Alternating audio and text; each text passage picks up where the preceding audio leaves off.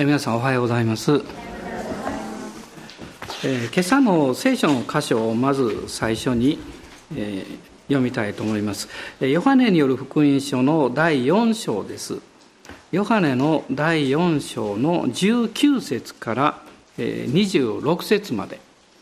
ヨハネ4章の19節から26節までです。ご一緒にお読みになってください。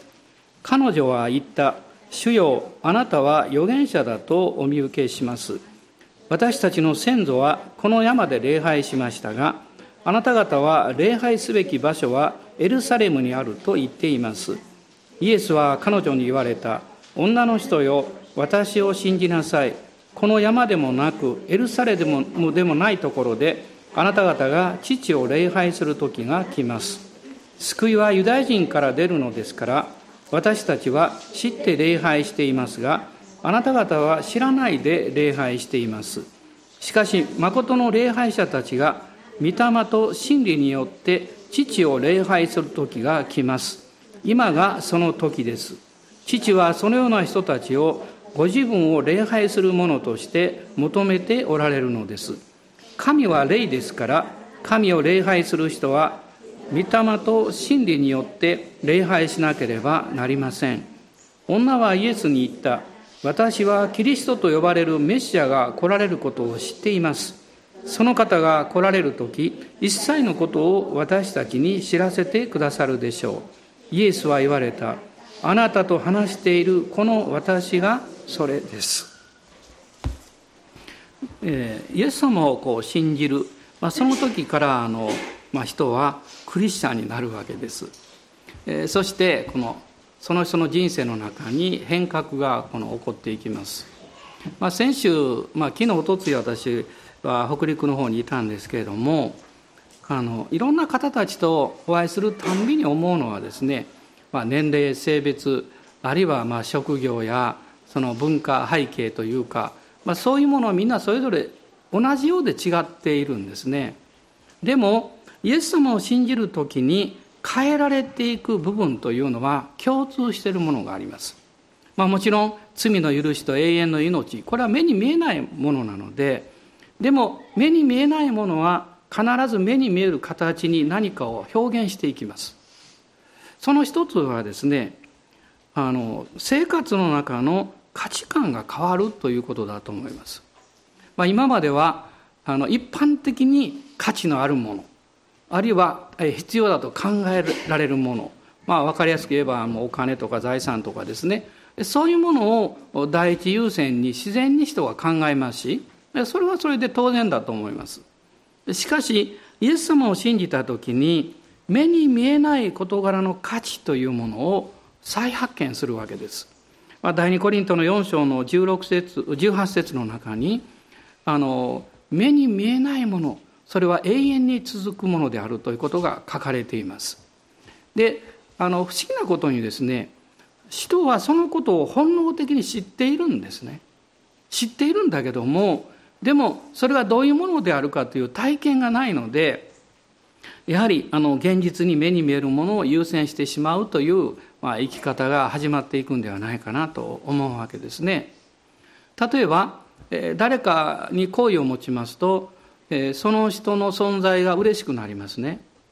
でその時にえその人の小さなもの、まあ、ハンカチ一つでもあるいはあのボールペン一本でもですねその人が使っているものは他のものとは違う感じをするようになります。ね、同じものなんだけども その人が使っていたから。でそれは目に見えるものとして見ると他のものと同じなんですけどその目に見えない大切なものがそこに関わっている伝わっているというのを人は感じるわけです。ですから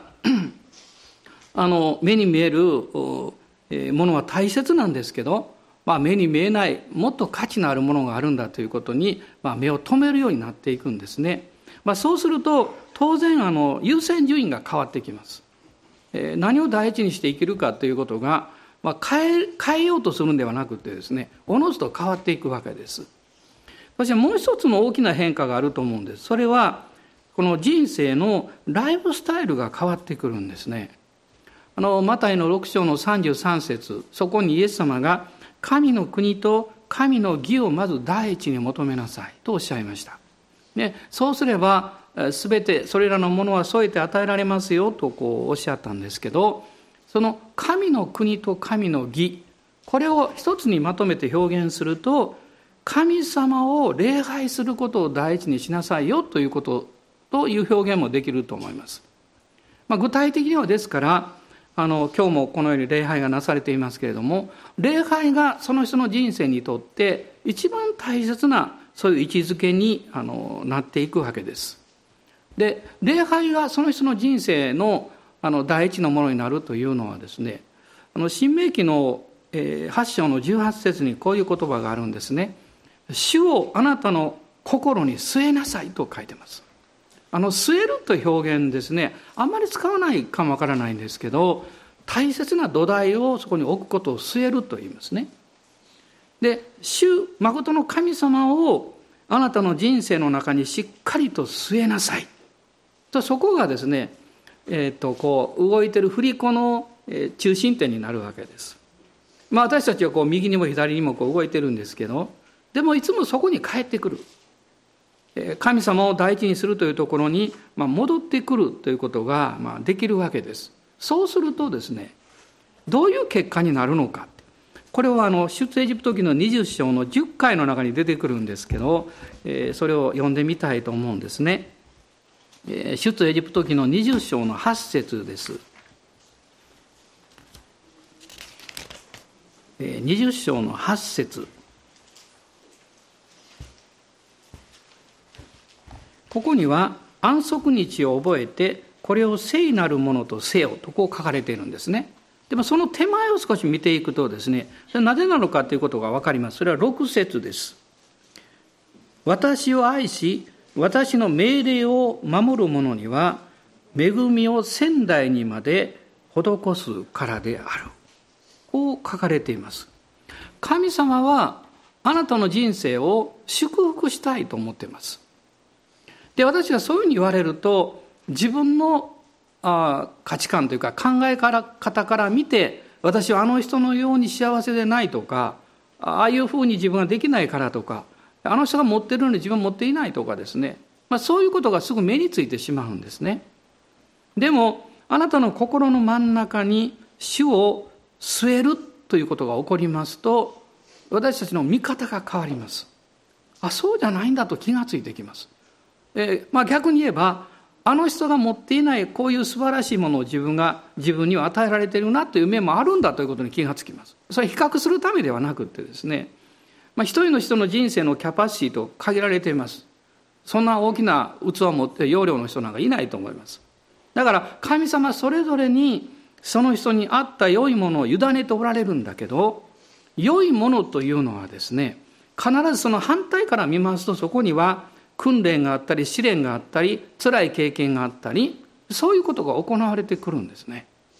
だからあなたが主を心に据えて自分のあのライフスタイルというのを考えて神様を礼拝するということを中心に置ってあの置いていくと良いものの方が見えてきます。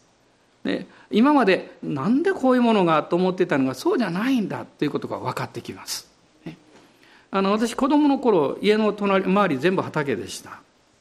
であの、えー、お百姓さんがですね何かこう、えー、作物を植えたりなさるんですけどその前に必ずすることがあります。それは畑を耕して良い土にするということです。そのために肥料がいるんです。でも肥料というのは大体まあ今はいろんな肥料がありますけど私の子供の頃というのはまああの想像してくださったら分かります。普通は ちょっともう嫌な匂いするねとかですね。そこに行って遊ぼうかと思わないですよね。でもそれによって土が肥えて良いもの良い土ができると作物を植えても成長するわけです、ね、育つわけです。土があの痩せているとどんなに良い種を植えても良いものは育たないんですね。私たちの生活の大半はちょうどこの土を肥やしていくようなあのものがあると思うんですね。まあ、華やかな部分っていうのはほんの一部であってその大半はまるで氷山のあの海の中に沈んでいる領域のようにほとんどは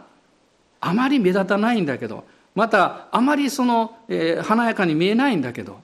あなたの人生をしっかり培って栄養を与えて育てていくようなそういうものだと思うんですだからある意味でですね礼拝というのは地味です。その礼拝に入ると華やかな部分があるんです。でもその礼拝を自分の人生の真ん中に置いていくっていうのはもうコツコツコツコツですね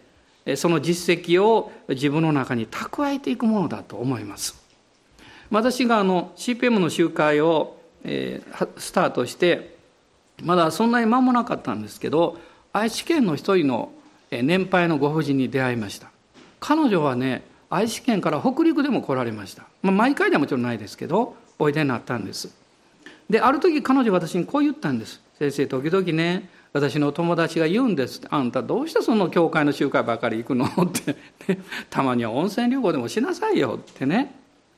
で彼女は私に言いました。もちろんそれもいいと思ってるんです。でも私はもうご覧のようにもうかなり高齢なんです、まあ、その時80過ぎてたと思います。で私は考えるんですと。自分の人生の中であと何回礼拝守れるんだろう。あと何回その御言葉を自分で読むだけでなくって講談からもあるいはいろんなところからも聞くことができるんだろう。そう考えた時に私は一回でも多く礼拝に出たい習慣に出たいんですとおっしゃったんです。実は正直言ってですね私はそれを聞いた時にはあの、うん、その重要さはよくわかるんですけれどもまあでもそこまで頑張らなくていいですよっていう言いたいような気持ちだったんです。でも数年後その方がぱったり来れなくなりました。いや見えなくなりました。そしてある時連絡が周りからありました。彼女は天国に帰りました。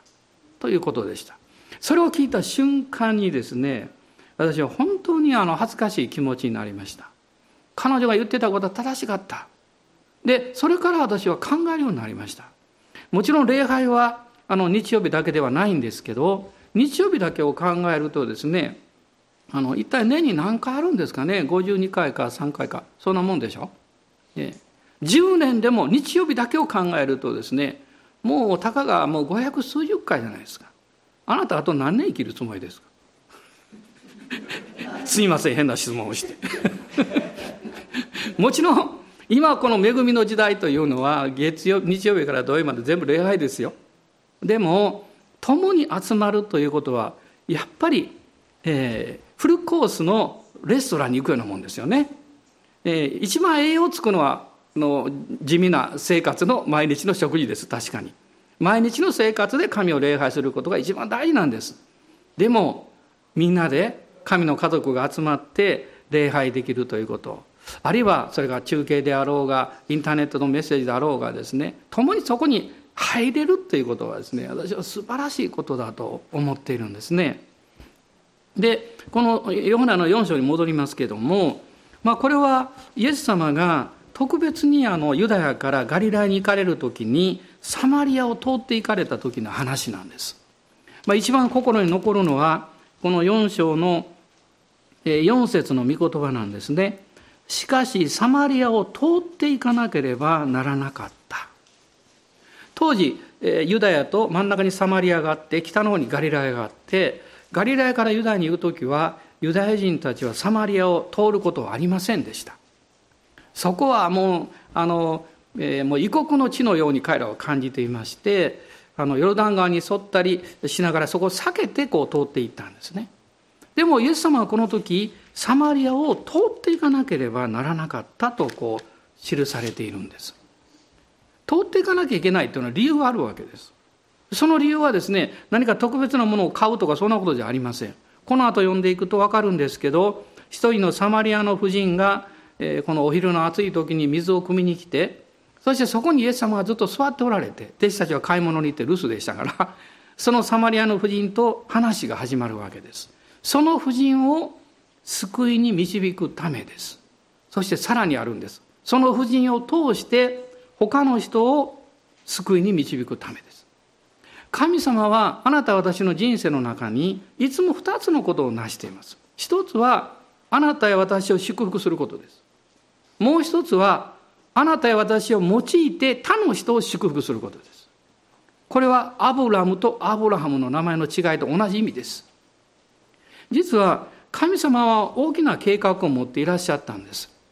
このサマリアの町の中である意味では一番軽蔑されたり好まれなかった立場にあった婦人をあえて選ばれました。なぜかっていうとですね人々人間というのは外側が満足すればするほど内側の大切な渇きを失っていくんです。ですから逆にいろんな周りのこう困難や戦いや辛いことがありますと全ての人がそうあってくれたら一番いいんですけど多くの人々がそれを通して神への渇きを持ち始めるんですね。そしてしかも自分が知っている真理についてもっとはっきり知ることができたらいいのにという願いを持つようになるんです。まさに彼女はそうだったんです。であのイエス様がおっしゃったように彼女は5人の夫がいて今までですよ。で今その別の6人目の男と住んでるんだけどそれも夫ではない。こういうその状況に追い込まれなければいけない生活をしていたんです。皆さんあの私注意深くここを考えるんですね。そういうことだけ聞くと何という不死だらな不道徳な女性だろうと考えるかもしれません。でもそんなふうには言えないと思います。あのえっと、エリコの遊女と言われたラハンもそうでしょう。今の時代ともちろん時代は違います。どんな問題であれ人々がなんでとその人に指をさすようなことがあったとしてもその人にはそうならざるを得なかった理由があるんですよ。そのような訳があるんですよ。でも多くの場合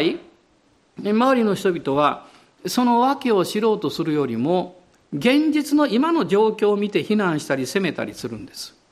そしてますますその人たちを孤独に追いやっていくんです。彼女は友達がいませんでした。そして人と会うのが嫌でした。水を汲むのに普通は朝湯汲みに行くんだけど涼しい時に彼女はわざわざ人が来ない昼の暑い時に行ったんです。人々と会話したくなかったからです。何か言われたくなかったからですね。皆さんもある意味でそういう時期を通った方がいるんじゃないでしょうか。ね、自分の環境であるいは学校で友達が欲しいんだけど友達と会うのが嫌だっていう時期もあるでしょうね。彼女は、まあ、そういう状況の中であの昼の暑い時に水を汲みに行ったらそこにユダヤ人の男性が座っていてなんとその人が自分からですね普通ユダヤ人は絶対そんなことしないのにね違法人あのサマリアに対してはえ水をあの欲しいって言ったんですよね頼まれたんですで彼女はその水の会話から始まった時に彼女はですねあの自分の人生、えどういうひどい人生を送ってきたかということをそのイエス様にはっきり言われたもんですから、え思わず今日読み始めた19節なんですけど彼女は言った「主よあなたは預言者だと、えお見受けします」こういう言ったんですね。でその後なんですけど、え 20, 20節の中に「私たちの先祖はこの山で礼拝しましたがあなた方は礼拝すべき場所はエルサレムにあるとあの言っていますっていう話になるんです。でこれどういうことかっていうとですねあのサマリアにはサマリア神殿というのが実はありました。でなぜそれができたかって言いますとあのイスラエルがね北と南にあの分かれてしまって北王国は BC の722年にアッシリアによって滅ぼされてしまいます。そして南王国ユダはそのアッシリアを滅ぼしたバビロン帝国によって滅ぼされるわけです。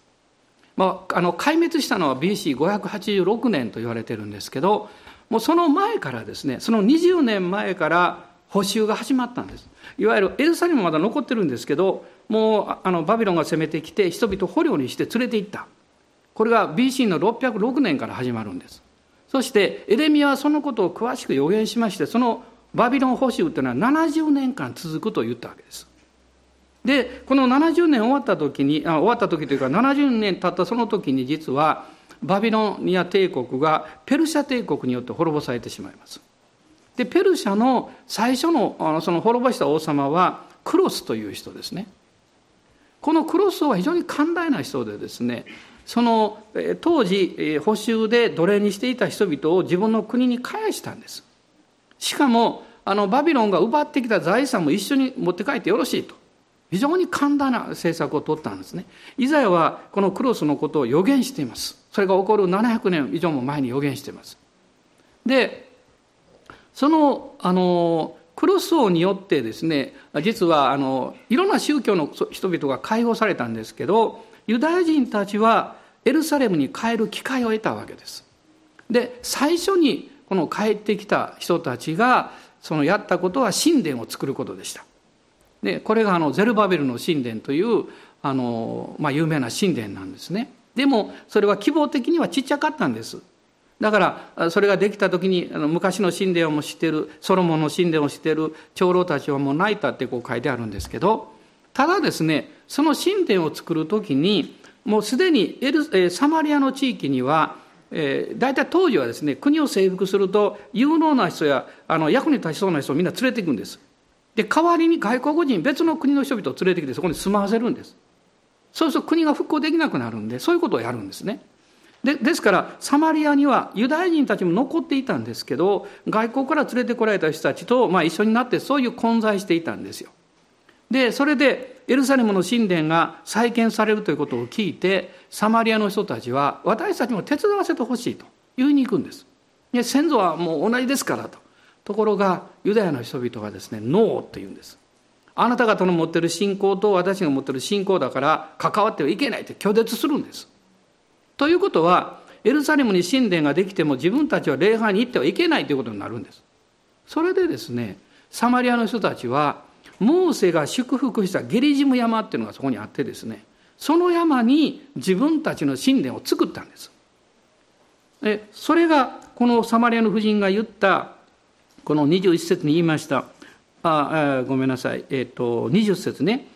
私え私の先祖はこの山で礼拝しましたっていうのはこれゲリジム山を指してるんです。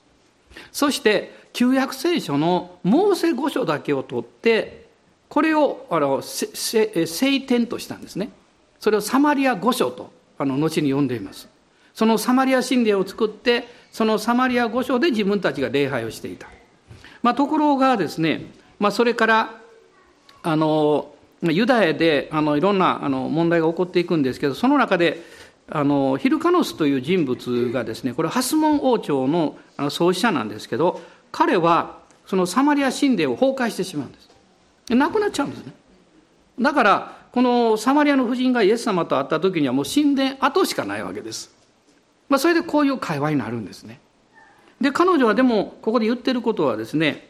あなた方はエルサレムでも、えー、ごめんなさいあのエルサレムに、えー、礼拝場所があると言っていますねって言うとイエス様がここで彼女に奥義を言われるんです。これはまだ誰もわからなかったことです。つまり女の人よ私を信じなさいと。この山でもなくエルサレムでもないところであなた方が父を礼拝する時が来ます。これはね二つの大きな啓示があります。一つはですねやがてイエス様がこれから十字架につけられようとしておられるまあそれから後ですけどそして十字架の贖いが完成された時に礼拝場所は特定のエルサレムではなくなるわけですよ。全世界どこででも礼拝できるようになる。これはみんな分かってないまだ。もう一つイエス様がここでおっしゃったのはですねあなた方が神を礼拝する時が来ますと言わなかったんです。父を礼拝する時が来ます。ねあのまあヨハネは私何回もいつも言ってますけどヨハネは、えー、神は父であるということを一番解き明かした人です。もう百数十回この福音書の中に彼は書いてるんですね。でもこの父という言葉はその辺にいる子供がですねお父さんという言葉と同じ言葉なんですだから主の皆を乱れに唱えてはならないという厳しい戒めを持っていたあの熱心なパリサイ人はとんでもないということを非難したんです。ね、とんでもないやつだと神を汚す存在だということですね。でもイエス様はそうじゃないよということをおっしゃってるんです。あのイザヤ書の中にこういう予言がありますね。えー、私は決してあなた方から遠くはないんだと。あなた方がの罪が私とあなた方の間を隔ててトークしているんだとイザヤは言いました。あなたを愛している神様を遠ざけているのは神ではなくってあなたの中にある罪です。あなたの中にある自己中心です。あなたの中にある間違った宗教心です。あなたの中にあるこの誤ったこの考え方です。そういうものがこう入ってきますと神がどんどん遠くなります。そして神は父でなくなります。ね、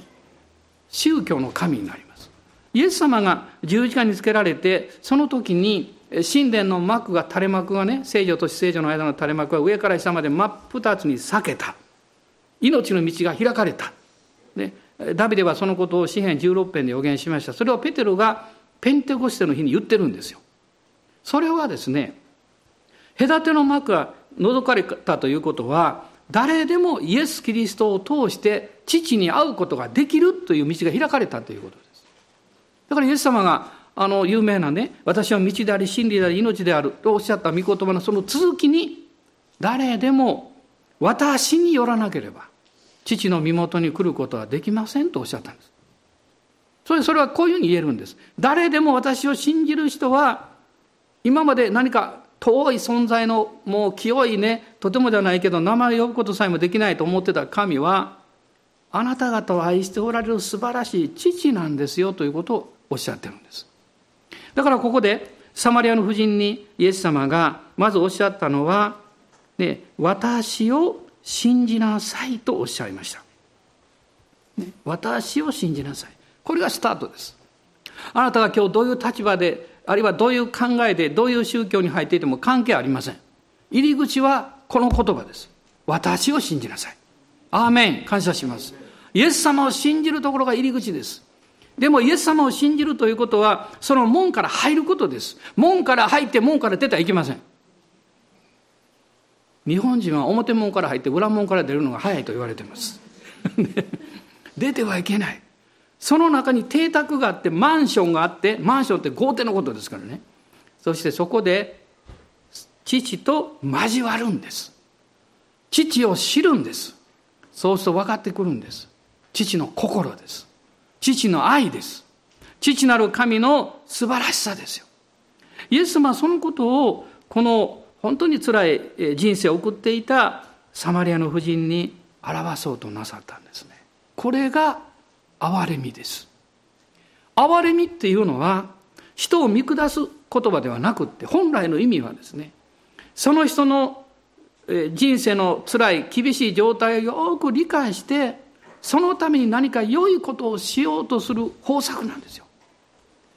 ね、何か私ができてあなたは下だからでそんなんじゃないんですよ。その人の立場に立ってその人の辛かったこと悲しかったこと厳しかったことあるいは多くの場合私たちは他の人にはなかなか理解してもらえないというものを持ってます。誰でも持ってます。持ってないと言ったら嘘だと思います。でもそこまで入ってきてあなたを癒し慰めそして大丈夫だよと言ってくれる方この方がイエス様ですね。私はあのあのワイヤモンにあの1978年に行ったんですけどまず一人で行ったんですね。で1ヶ月1ヶ月だったかな。あのちょっとしてから家内が来たんですけど。でその時はあの独身寮にだからおりました最初ですね。二段ベッドで4人。でで私はあのやっぱり言葉の問題もあってですねあの本当にこう最初厳しかったんですね。ある時もうしんどくなってね。2週間ぐらいしてからだと思うんですけどベッドでそれ座ってたんです。じっと。そうすると何かねこう目を閉じて座ってたんです。何か私の背中にねあったかいものを感じたんですよ。何だろうと思ったらアラスカから来られた牧師さんが一緒に学んでまして彼がですね私の様子に気づいたんでしょうね。この日本から来たまだ若かったですよ。30代でしたからね。え？そうですよね。30代。違う。に30代30代、はい、もう入ってました、はい、で何か辛そうにしてるのを彼は気がついたんでしょうね。何も言わないんですけど黙って背中に手を置いてね静かに祈ってくれたんですそして私はっと気が付くとね彼が「あの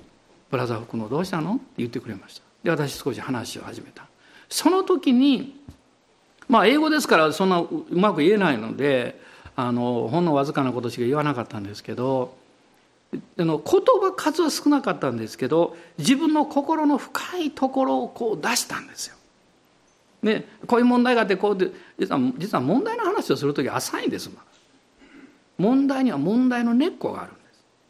多くの人は問題を話すけど根っこを話さないだから草引きと同じです。皆さん草を引く時どこまで引くんですか、ね、私は上しか取りませんからまた生えてきます。根っこ残ってるから。その根っこの部分を私は出したんですよ。彼はねじっと優しい顔でね聞いてくれました。彼の目は本当に優しかったですね。今でも忘れません。私その時からアラスカ大好きになったんです。行ったことないのに。なかったのにね。そうですよね。人との出会いは変えるんです私たちを。で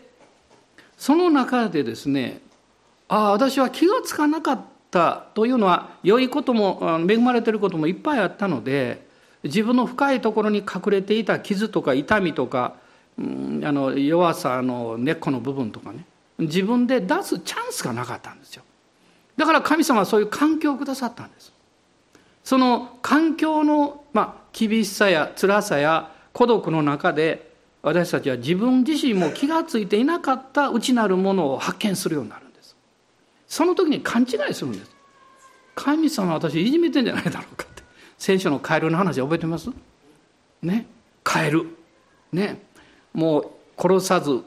生かさずみたいな感じですね。神様が自分の人生をつかまれてるような感じがするとなんで神様意地悪するのってこうなってくるんですよ。そうじゃないんですね。あなたは癒すためです、ね、癒されるためには傷口をお医者さんに見せないと。であのケアしたんですけど傷は見せたくないんですがお医者さん癒してくださいって。その無理ですよ、ね、触れられないと。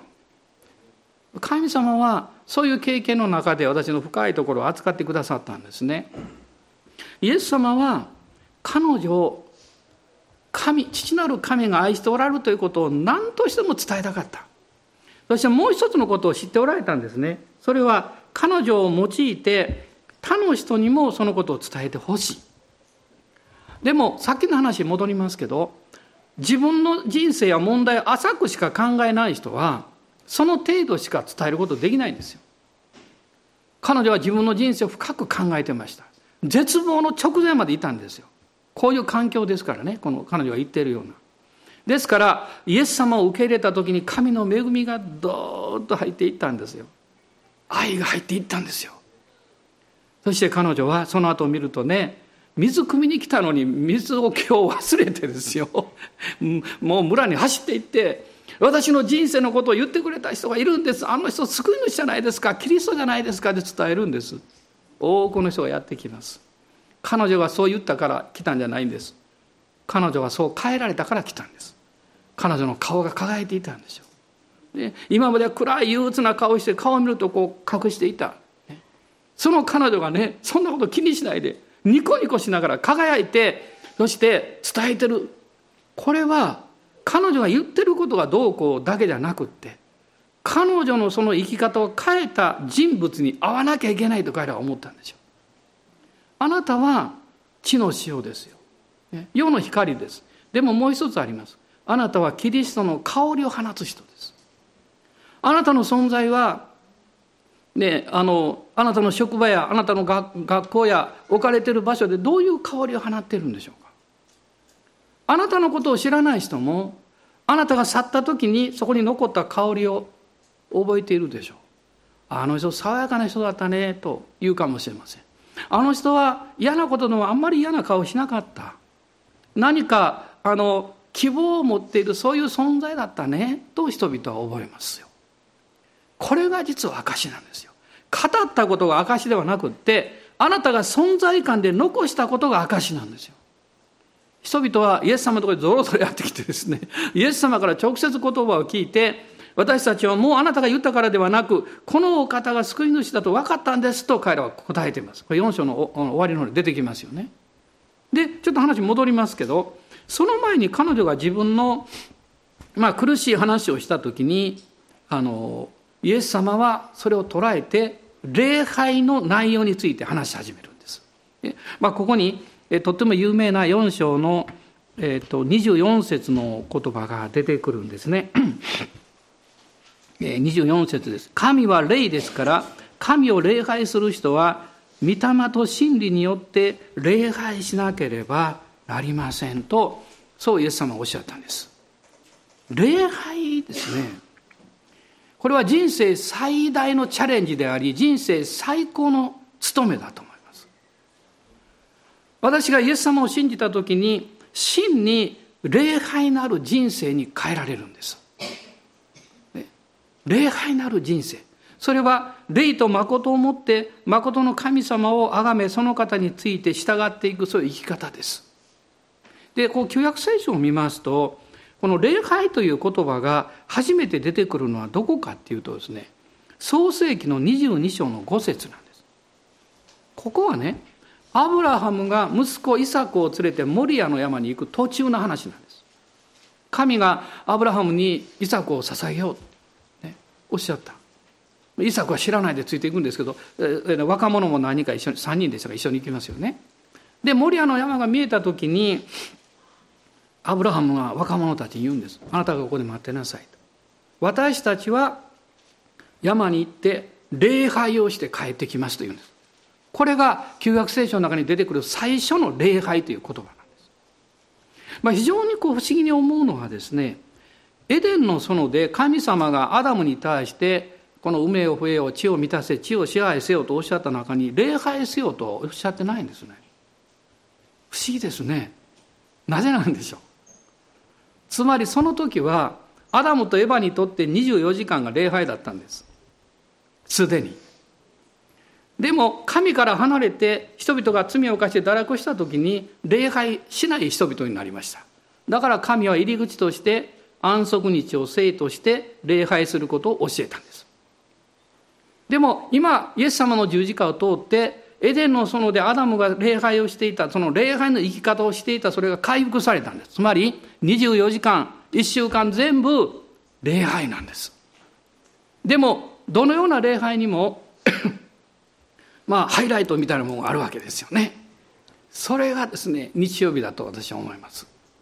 まあ時間何でもいいんですけどあの、えー、昔ですねえなぜ多くの礼拝が10時半なんですかっていう質問がありましてである先生が教えてくれました。それはねアメリカでねあの、えー、牧場を持ってる人がね朝早くあのあの乳を絞りに行くでしょ。で帰ってきてそして教会に行くのがちょうど10時半頃がいいんだそうです。10時か10時半。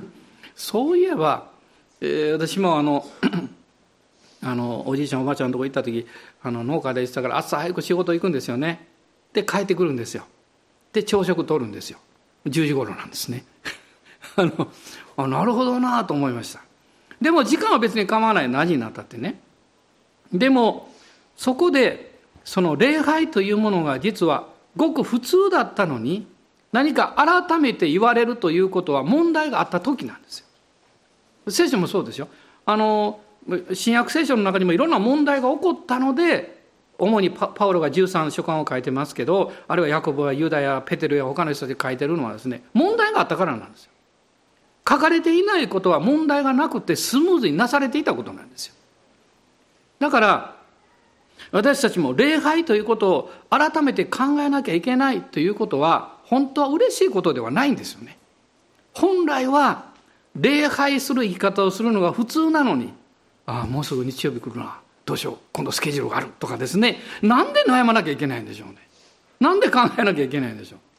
それは悲しいことに私の心の中にその神から離れた罪の性質がまだずっと救っていてそれが残っていてそれが絶えず顔を出すんですよね顔を出すのでその葛藤というものがこの始まっていくわけですでも今日あなたや私の礼拝の生活を助けてくれてるものがあのありますね。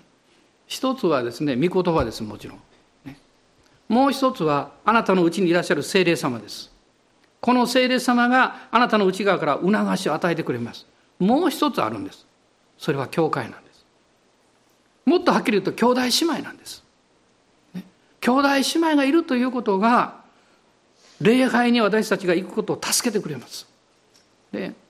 ああまたあの兄弟姉妹に会いたいなっていう気持ちもあるでしょうけどでも一緒に礼拝できるということあるいは離れていても一緒に同時に礼拝できるということ。あるいは時には遠くに行くけどその礼拝の内容メッセージを聞くことができるということ。これは本当に大きな祝福だと思います。恵みだと思いますね。あの先日台風でですね 臨時にあの中継礼拝を持った方たちもいらっしゃるんじゃないでしょうか。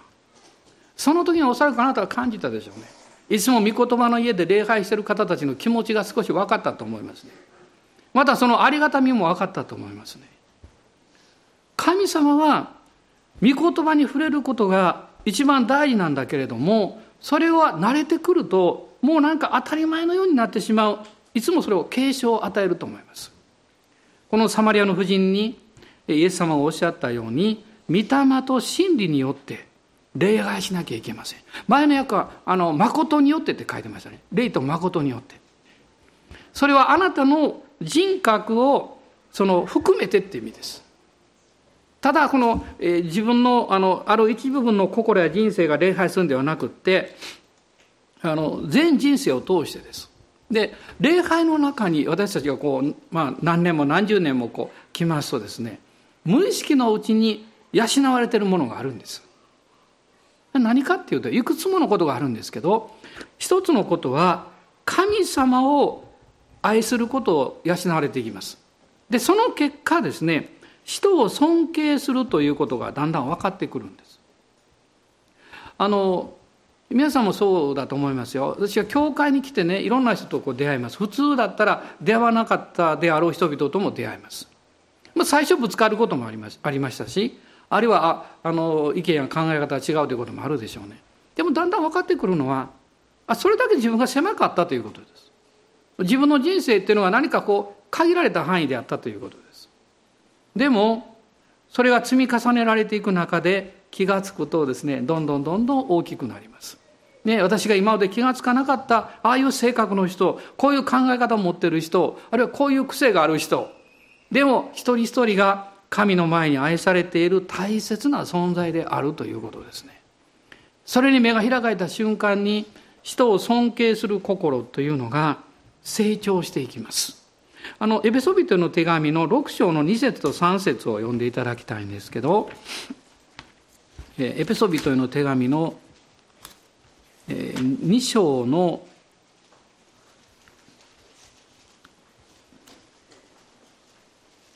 あ2章ではないごめんなさい6章ですね6章の2節と3節です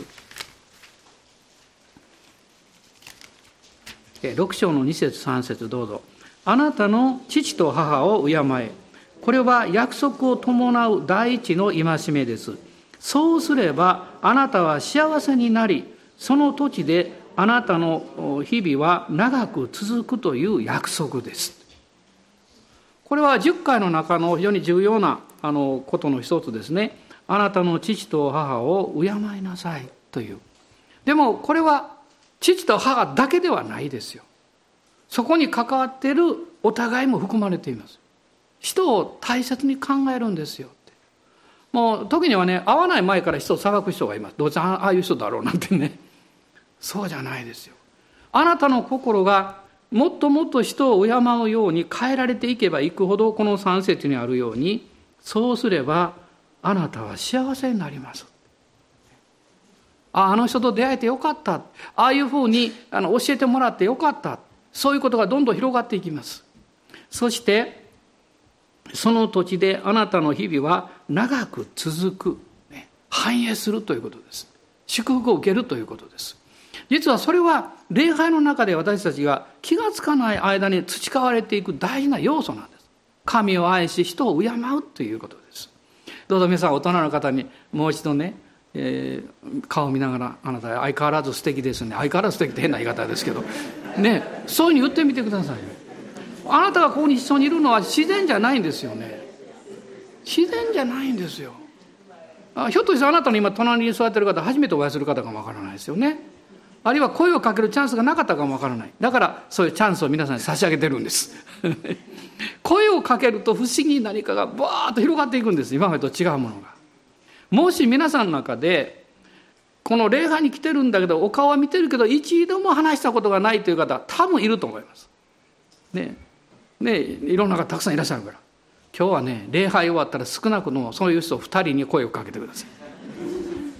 ただ条件があります。声をかけられた人は今までこの人私を無視してたのかというふうに思わないでください。そういうことじゃないんです。チャンスがなかっただけのことなんです。ね、みんなやっぱり終わったら仲間のとこ行きますから、えー、どうしてもそれで時間がこうなくなっちゃうことがあるんですよね。あのもし皆さんが伝道者とか牧師になったら絶対変わります。あのあのできるだけあの声をかけたり話すことができなかった人と話をしようと努力してます。なかなかできませんけど。できないというのはそこまで行く前にこう他の人と話が始まってですね なかなか行きつけないというのが、ね、あるんですね。でもそう意識は変わるんです。意識変わります。もしあのちょっと厳しいこと言いますけどね自分が好きなように好きな人のところ行って話をするのはそればっかり続けるのはあなたの自己中心です。献身が足りません。だって私言われたことあるんだから。進学校で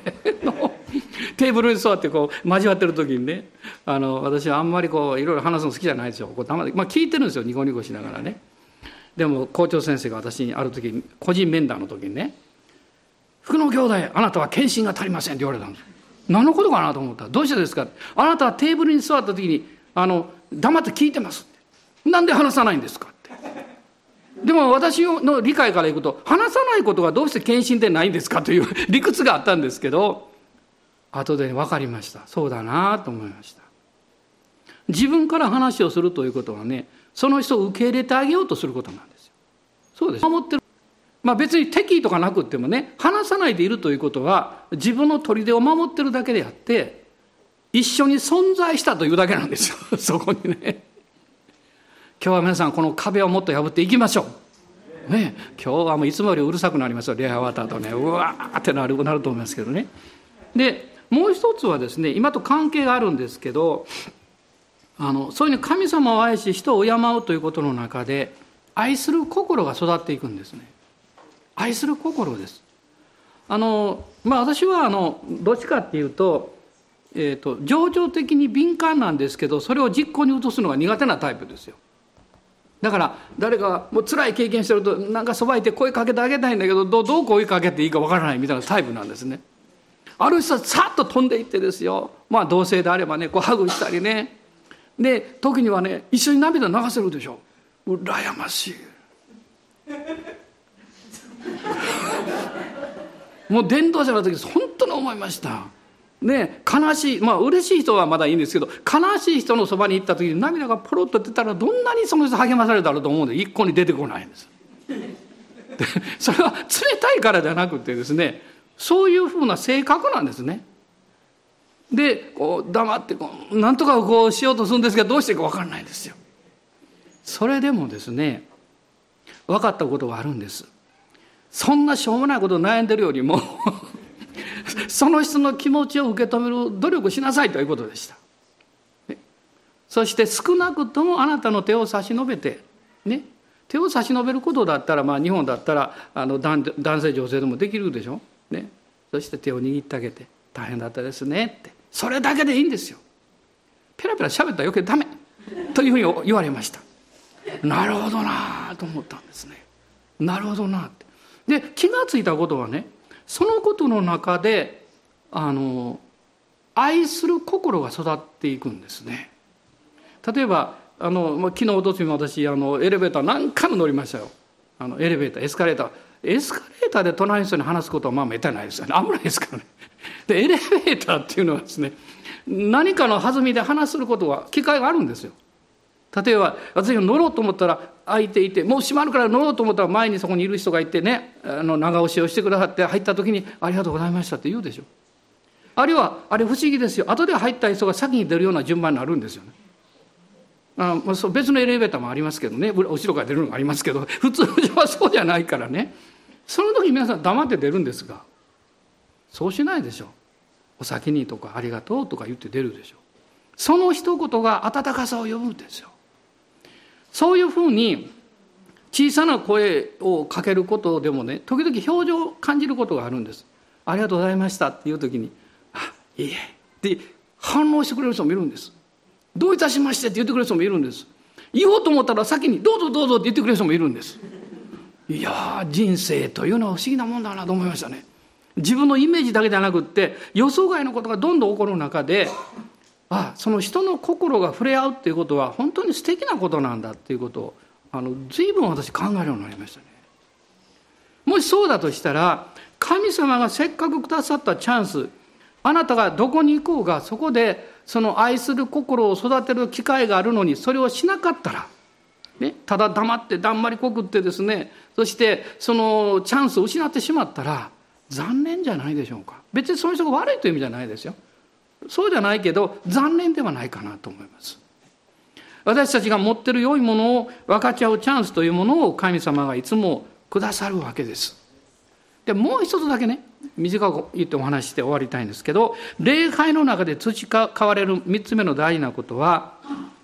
精霊様に対する従順な心を導いてくれるということです。あのおそらく1週間の生活の中であなたがデボーションをしたりまあ御言葉を読んだりする機会それ以外を除くとですね多くの人々と一緒にいながら神様に心をじっと向けていくチャンスは礼拝の時じゃないかなと思います。でその時はもう意識無意識を問わずですね耳は語られてることに聞いていますけど心は上を向いてるんですよ。そして自分の中にああいろんな妨げがあったり、えー、主が語ってくださることに不従順であったなっていうことがあればふっと示されるんですね。私は一番悔い改めが多くあのなされてる場所は礼拝だと思ってます。私はそういう経験いつもしてますから。その御言葉を聞く中で、ね、ああ、しよ、そのこと、そうでした、私ごめんなさいとか、私はもっと正直になるべきでしたとか、もっとへりくだるべきでしたとかね。そういうことをじっと御言葉聞いてるんですけど、そこでですね、経験させられるんですよ。この間、あの、教職社会があって、有賀先生ね久しぶりに私もお会いしたんですけどもあの、85歳から6歳ですかねもう本当パワフルに話してくれたんですがなんとそのパワフルな教えの後半の中で私寝てしまったんです言っときますが意図的に寝ようとしたわけじゃないですよ。そうじゃないです。テーブルがあるんですけど。まあなんかこうね月曜日もずっと私も続いていたからね。まあ体に同意したんですわ。心が。こう寝てしまって誰かポンと外からバッと目覚まして。家内が横にいましてですね。で後で言いました「まあ寝てるのはまだよかったけどいびきをかき始めたから私起こした起こした」と言われました、それはそうです。起こしてもらってよかったですけどね。でその後ね先生がおっしゃったことが前が聞こえてないもんだから全然話がつながらなくてですね、えー、ちょっと恥ずかしい思いをしたんですけど。でもその時に私心の中でねこう言ってたんです少年「イエス様私有賀先生大好きです。先生愛してます。大好きです。決して先生嫌いだから聞かなかったわけじゃありません なんと自分中心でしょうかね。心ってそういうことやるんですね。多分皆さんやってるんじゃないですか礼拝の中で時々、私牧師嫌いなわけではありません。たださっき寝てしまっただけですその時ね不思議なことを経験したんです。すっごく自分の心が優しくなったんです。なんか嬉しくなったんです、ね、そしてああイエス様を信じてるということはすごいことだなと思いました。心が柔らかくされることが目的だったと分かりました。心が柔らかくされると御霊の声が聞こえるんです、ね、そしてその夜ですねものすごく大きな影響のあることをしました、まあ、その内容は言いませんけど神様が導いてくださったすぐ分かりました。それはおそらく昼間私が失敗して 心が柔らかくなったからねそうなれたんだと思います。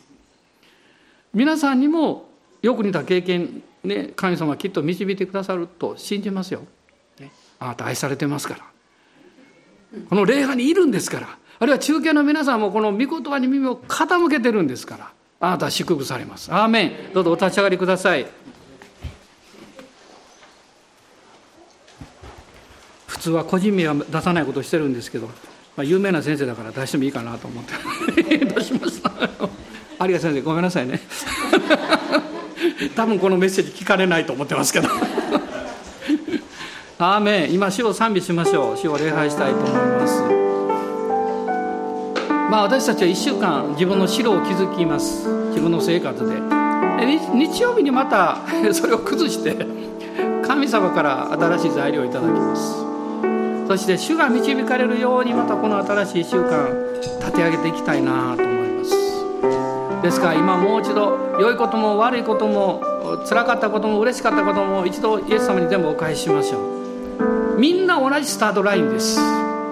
そしてその場所に立って主を礼拝します。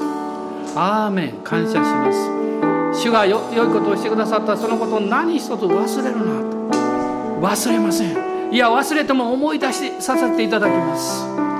アーメン。感謝します。今あなたの霊を解放してください。あなたの信仰を解放してください。そして主を礼拝しましょう。アーメン。アレルヤ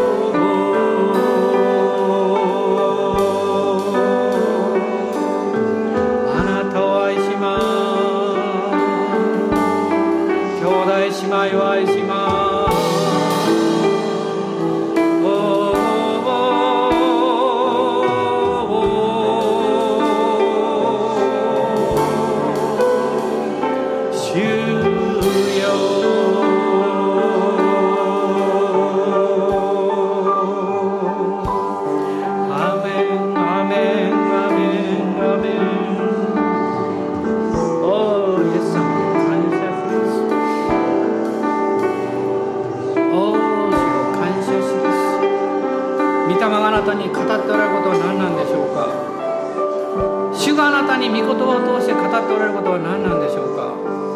ああ主を心を広くしたいです。あなたの声をもっと聞いて従いたいです。アーメン。今週も勇気を与えてください。信じる勇気を与えてください。従う力を与えてください。また物事をクリエイティブに自分の人生を立て上げていくそのようなチャレンジを与えてください。アーメン。感謝します。アーメン。アーメン。主